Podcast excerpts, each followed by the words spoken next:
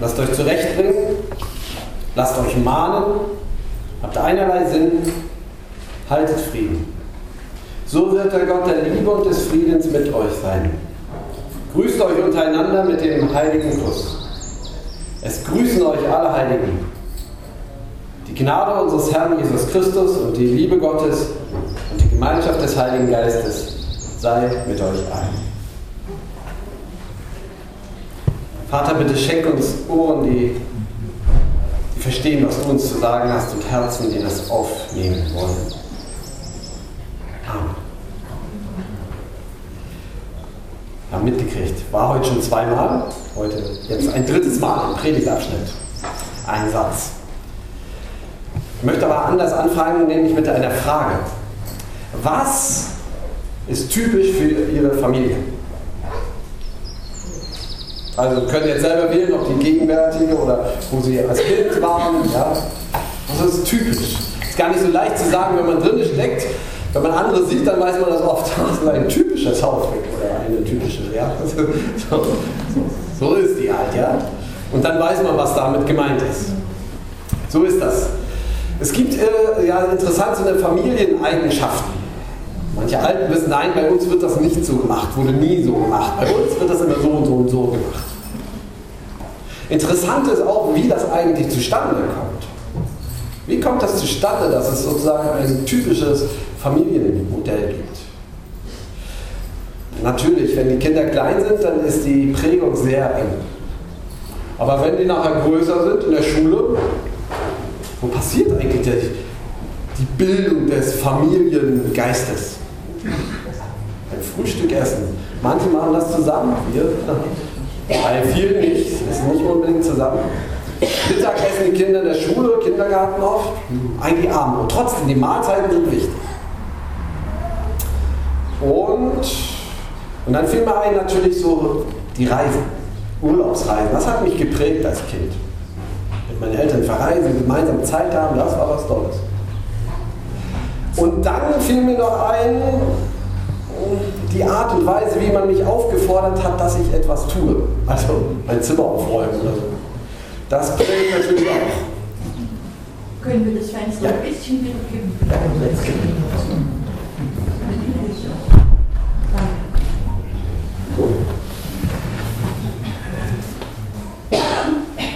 wie wir etwas zusammen tun. Auch glaube ich, das sind so Sachen, die, die uns prägen. Das prägt einen Zusammenhalt, wie eine Familie so tickt. Vielleicht fallen Ihnen noch andere Sachen ein, wo, wo Sie denken, das ist ganz wichtig. Das mag sein, aber unterm Strich fand ich, ist es gar nicht so viel Zeit, die man miteinander verbringt. Viel, aber nicht so viel. Das lassen wir jetzt mal stehen. Und jetzt kommt die zweite Frage, die darauf aufbaut. Was ist für Sie Gemeinde? Ist das so eine Art Freizeitanbieter? Also den alten Kirche habe ich gestern gesagt, eine Art AWO. Die machen auch ein gutes Programm, aber wie man das so eben evangelisch?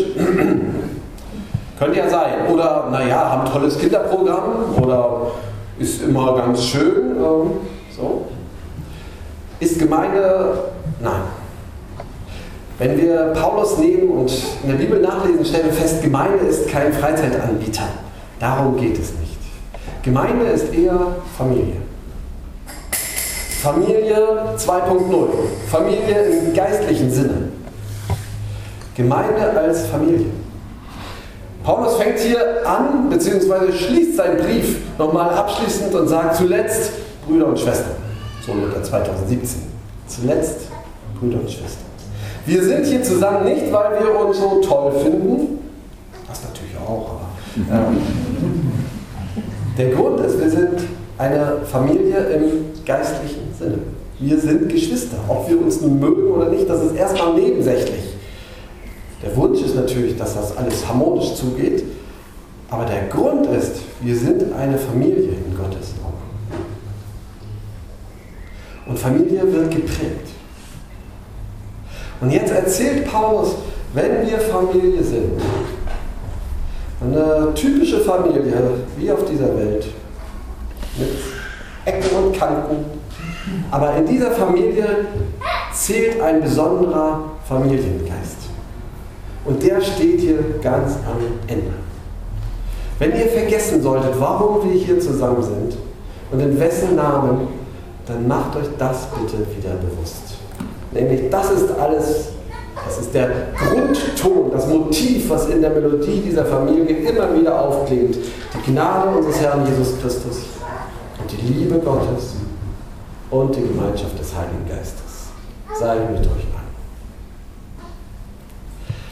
Also, darum fangen wir hinten an. Darum haben wir diesen Satz auch im Gottesdienst ganz nach vorne geschoben. Immer am Anfang des Gottesdienstes kommt ja als Erinnerung, Leute, das ist das, was uns als Familie ausmacht. Die Gnade unseres Herrn Jesus Christus. Man kann unter Gnade jetzt ganz verschiedene Sachen verstehen. Manche hören bei Gnade zunächst äh, die, das Gerichtliche, dass ein Richter der Gnade walten lässt oder ein König, der äh, gnädig ein Todesurteil aufhebt. Sowas, das mag man, ja, das steckt damit drin. Für mich klingt zuerst äh, das hebräische Wort chesed. Ja, ich finde es einmal so schön einfach zu hören. Aber die Bedeutung davon ist eher die liebevolle Zuwendung. Gnade ist liebevolle Zuwendung. Man könnte das jetzt, äh, ja, das lasse ich zu Seite, man könnte es ein bisschen mystisch ausbauen, aber das machen wir jetzt nicht. Aber liebevolle Zuwendung heißt, es blickt mich wieder jemand an. Wenn mir wieder jemand in die Augen blickt. Sie kennen selber Leute, denen, bei denen es ihnen schwerfällt, ihnen in die Augen zu schauen und umgekehrt. Wer das mal erlebt hat, dass Leute einem nicht mehr in die Augen schauen, dann fängt man sofort an, unruhig zu werden. Zu sagen, was ist falsch? Was habe ich falsch gemacht? was es für eine Wohltat ist, wenn einer dann wieder in die Augen schaut. Liebevolle Zuwendung ist, dass Gott mir in die Augen schaut. Er sagt Schluss jetzt. Ich werde Mensch, damit ich euch in die Augen schauen kann. In Jesus begegnet uns die liebevolle Zuwendung Gottes. Gott ist nicht fern, Gott ist nicht ärgerlich. Ich brauche mich vor Gott nicht mehr schämen. Er sagt, ich will dich anschauen, ich wende mich dir zu. Die Gnade unseres Herrn Jesus Christus ist die liebevolle Zuwendung Gottes. Und das prägt uns. Und die Liebe Gottes. Man kann die Welt ja ähm, unterschiedlich betrachten. Wir sind damit groß geworden, auch, auch dass wir gelernt haben, wie sich unsere Welt entwickelt. Das geschieht durch Evolution und in der Evolution ist es so, dass das Bessere sich durchsetzt, das Stärkere sich durchsetzt, am Ende wird es sozusagen gewinnen. Und das ist ein super Prinzip, so um manche Sachen zu erklären. Und das ist, glaube ich, so behaupte ich, sehr tief in uns eingedrungen. Das Bessere setzt sich durch. Leistung setzt sich durch. Deshalb müssen wir auch was leisten. Das begründen wir natürlich nicht mit Emotionen, sondern sagen, Mensch, wenn aus dir was werden will, musst du was leisten. Ja? Das Stärkere, das Bessere plötzlich durchsetzen. Paulus erinnert uns, liebe Familie in Christus. Es gibt noch ein Prinzip, was unsere Welt zusammenhält. Und das ist Liebe. Und zwar eine Liebe, die sich hingibt, die sich verschenkt. Und zwar so weit verschenkt, dass sie sich sogar aufgibt, in den Tod gibt. Und diese Liebe trägt genauso, mindestens genauso, wenn nicht noch mehr als das Prinzip von Höheentwicklung. Wenn wir zusammen sind, dann werden wir daran erinnert, dass die Liebe Gottes uns trägt. Es ist nicht der Gott, der fern ist. Es ist nicht der Gott, der Leistung eint, nicht der mystische Gott, den man sowieso nicht erkennen kann. Es ist der Gott, der Liebe ist. Er ist uns entgegengekommen. Und das Letzte, und die Gemeinschaft des Heiligen Geistes. Auch hier könnte man wieder sagen, Heiliger Geist, ach so, das ist der, der Einzelne begabt und dann, wie es jetzt auch landläufig immer heißt, das sind charismatische, also geistbegabte Persönlichkeiten, die sich hervortun durch besondere Leistungen, durch besonderes Engagement oder besonderen Spirit. Die Gemeinschaft des Heiligen Geistes. Der Heilige Geist ist Gott, der uns Gemeinschaft stiftet. Ich bin nicht mehr allein, ich gehöre zu jemandem dazu. Und noch mehr, es ist Gott, der uns in uns wohnt und uns um Mitarbeit bittet. Gott sagt nicht, ich überkomme dich, ich versetze dich in eine Art Trance und dann wirst du besondere Taten. Nein, nein, Gott bittet uns, für ihn als Zeugen des Evangeliums aufzutreten. mitzumachen, von ihm zu lernen. Das ist Gemeinschaft des Heiligen Geistes. Paulus stellt es ganz am Ende hin. Wenn wir zusammen sind, dann im Namen dieses Gottes, der uns in Jesus liebevoll sich uns zugewandt hat. Des Gottes, der Liebe ist, die sich hingibt und die trägt. Und im Namen des Heiligen Geistes, der Gemeinschaft stiftet mit ihm und untereinander. Das macht uns aus. Das macht uns zu einer Familie. Und das trägt uns in allem. Das ist das Grundmotiv, das uns durchträgt. Ich dachte, zum Anfang der Bachwoche müssen wir das so, dieses Beispiel nehmen. Das ist sozusagen das Grundmotiv, das immer wieder auftaucht. Und alle Ausschmückungen Variationen, die kommen jetzt darauf. Und Paulus schreibt diesen zweiten Korintherbrief in einer Situation, wo, wo gerade Streit war. Und zwar tiefster Streit in der Familie. Das waren vielleicht so viele Leute, wie wir hier sind, aber die waren miteinander sehr verstritten. Die Grüppchen waren wahrscheinlich kleiner als, als jeder Hauskreis von uns, oder nicht? Ich weiß nicht. Keiner weiß das. Ja? Die haben sich gestritten, die einen haben gesagt, nee, ich gehöre hierzu, der andere dazu, ihr macht das falsch und ihr seid gar nicht richtig geistig, ihr seid überhaupt nicht weltverbunden und so weiter. Also die haben ganz verschiedene Argumente und die haben, da haben sich Ideen eingeschlichen, da kräuseln uns alle Nackenhaare. Und Paulus schreibt und merkt, ich will sie irgendwie da gewinnen. Jetzt ist der Grundton angeschlagen und heute wird uns mitgegeben, wie könnte das dann aussehen, wenn das das Grundmotiv eurer Familie, eurer geistlichen Familie ist? Wie könnte das dann aussehen in Streitsituationen? Und da gibt er uns fünf Sachen mit. Das erste, freut euch. Das erste ist also, freut euch. Bei allem Streit kann man manchmal vergessen, dass unsere Sicht, unsere zeitliche Wirkung sehr begrenzt ist. Man kann sich jemanden auffordern, sich zu freuen im Sinne, dass da plötzlich im Herzen etwas aufsprudelt und man lachen muss oder so. Wenn man das befiehlt, dann kann man ihn nur daran erinnern, Leute, vergesst die Spielfreude nicht. Bei allem Streit, es ist immer eine spielerische Komponente. Ihr seht das in einer Diskussion ganz verbissen, aber vergesst nicht, es ist alles vorletzt. Ihr könnt auch immer zurückstecken. Denn letztlich wird nur er das letzte Urteil fällen. Vergesst also nicht, dass ihr dazugehört, dass ihr alle getauft seid auf den Namen des Vaters, des Sohnes und des Heiligen Geistes. Darum ist jeder Streit nicht das letzte, nicht das letzte Verbissene, sondern immer nur das vorletzte. Und darum ist immer noch Platz für ein Lachen über die eigene Position. Das zweite, lasst euch mahnen. Ähm, nee, lasst euch zurechtbringen. Das Schöne an diesem Wort ist, als Petrus am Ufer sitzt und seine Netze flickt. Das ist das gleiche Wort. Also lasst euch flicken. Das ist gar nicht so leicht, je älter man wird, weil man denkt, ich habe es jetzt aber wirklich verstanden. Das jüngste Volk, das muss das erst noch lernen. Moment, Moment, lass dich flicken. Auch du, altes Netz, gerade du, altes Netz, reißt ab und zu mal. Bei einer guten Aufgabe, aber du reißt. Lass dich wieder zurechtbringen. Vielleicht sind die Jungen sogar unanfälliger dafür, dass wir denken, wir machen alles richtig. Im Sinne von der liebevollen Zuwendung, der Liebe Gottes, der Gemeinschaft des Heiligen Geistes darf ich mich erinnern lassen, Sie dürfen mich korrigieren. Und dann lasst euch mahnen. Sie wissen, dass das Wort mahnen und trösten das ein und dasselbe Wort in der Bibel ist. Lass Leute an dich heran. Das kann einen manchmal zu Tränen rühren und manchmal auch unangenehm berühren. Lass die Nähe zu, dass Leute dir etwas sagen können, dir helfen können.